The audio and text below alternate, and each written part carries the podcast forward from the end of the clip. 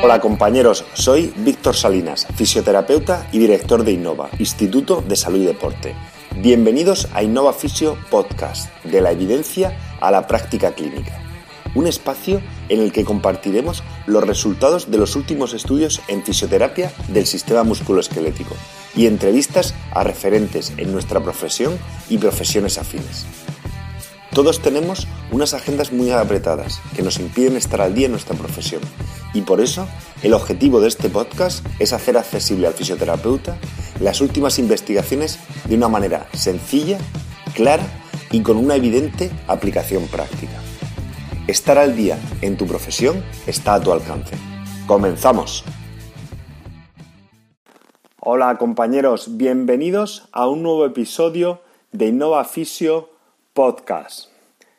En el capítulo de hoy hablaremos de las diferencias de la medición del ángulo de anteversión femoral con el Craig test de Craig y con el escáner y su relación con las lesiones del cruzado anterior. Un artículo publicado en The Journal of Physical Therapy and Science en 2020 por Ito y colaboradores.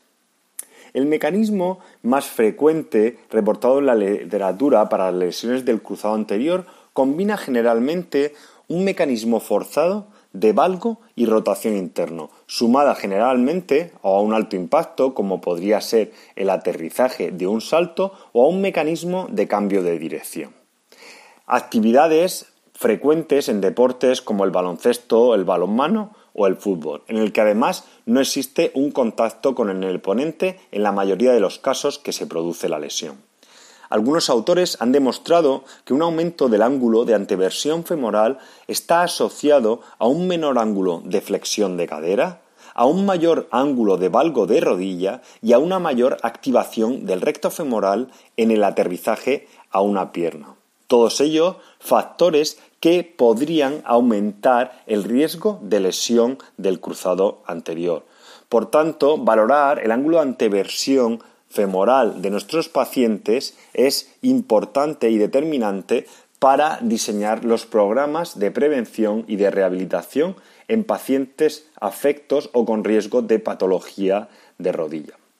Para la valoración del ángulo de anteversión femoral, el gol estándar es la resonancia magnética o el escáner. Pero de una manera clínica se utiliza el test de Craig para medir esta angulación. El presente estudio pretende comparar la medición del ángulo de Craig y la medición del ángulo de anteversión femoral en un escáner en pacientes afectos de la lesión de cruzado anterior y además investigar la relación que existe entre los grados de rotación de la cadera y la tensión muscular alrededor de los músculos que influyen en esta. Se trata de un estudio de casos controles retrospectivo en el que se incluyen pacientes que han sido o han recibido una reconstrucción del ligamento cruzado anterior en los últimos tres meses y que hubieran realizado un escáner que nos permitiese medir el ángulo de anteversión femoral. Para medir el test de Craig se posiciona al paciente en prono con la rodilla a 90 grados y al examinador palpa en este caso el trocánter mayor con una mano y con, con, el otro miembro superior realiza rotaciones pasivas de la cadera hasta que el trocánter mayor sobresale más. En este punto exacto se mide el ángulo que forma la tibia con la vertical que va perpendicular la a la camilla. Se midió también clínicamente la tensión o rigidez del cuádriceps y del tensor de la fascia lata usando el test de Thomas y el test de Over así como las rotaciones de cadera.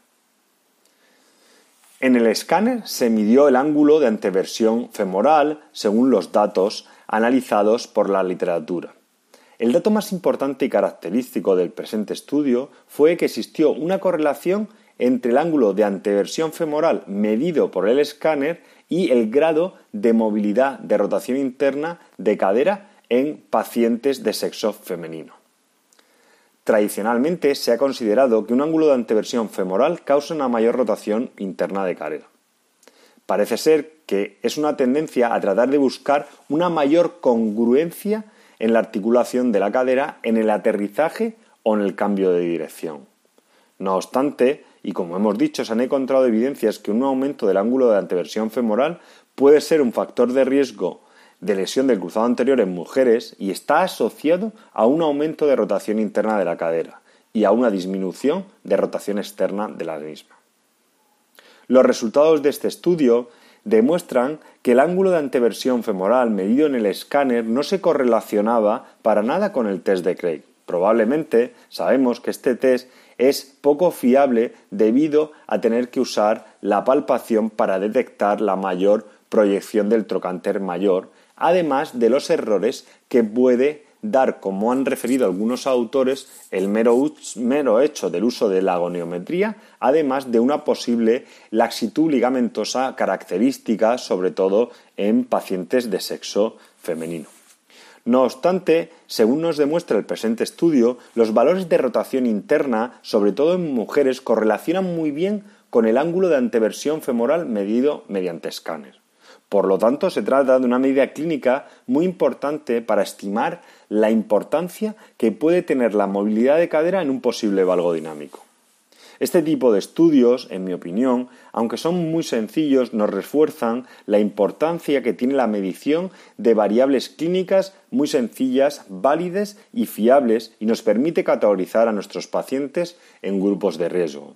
Podemos decir, por tanto, que aquellos pacientes, en este caso mujeres deportistas, con grandes rotaciones internas de cadera, van a tener un ángulo de anteversión femoral muy importante y van a tener que tener unos valores normativos superiores a la media de extensores y separadores de la cadera que puedan compensar el factor de riesgo que supone este exceso de movilidad en el plano frontal y transversal de la cadera.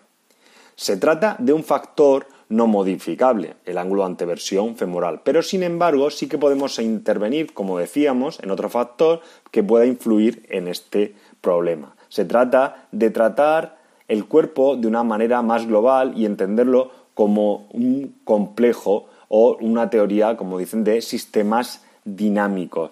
Es decir, entender que unas variables influyen en otras y tratar de centrar nuestra atención en aquellas variables que podemos manipular y que indirectamente pueden influir en otras.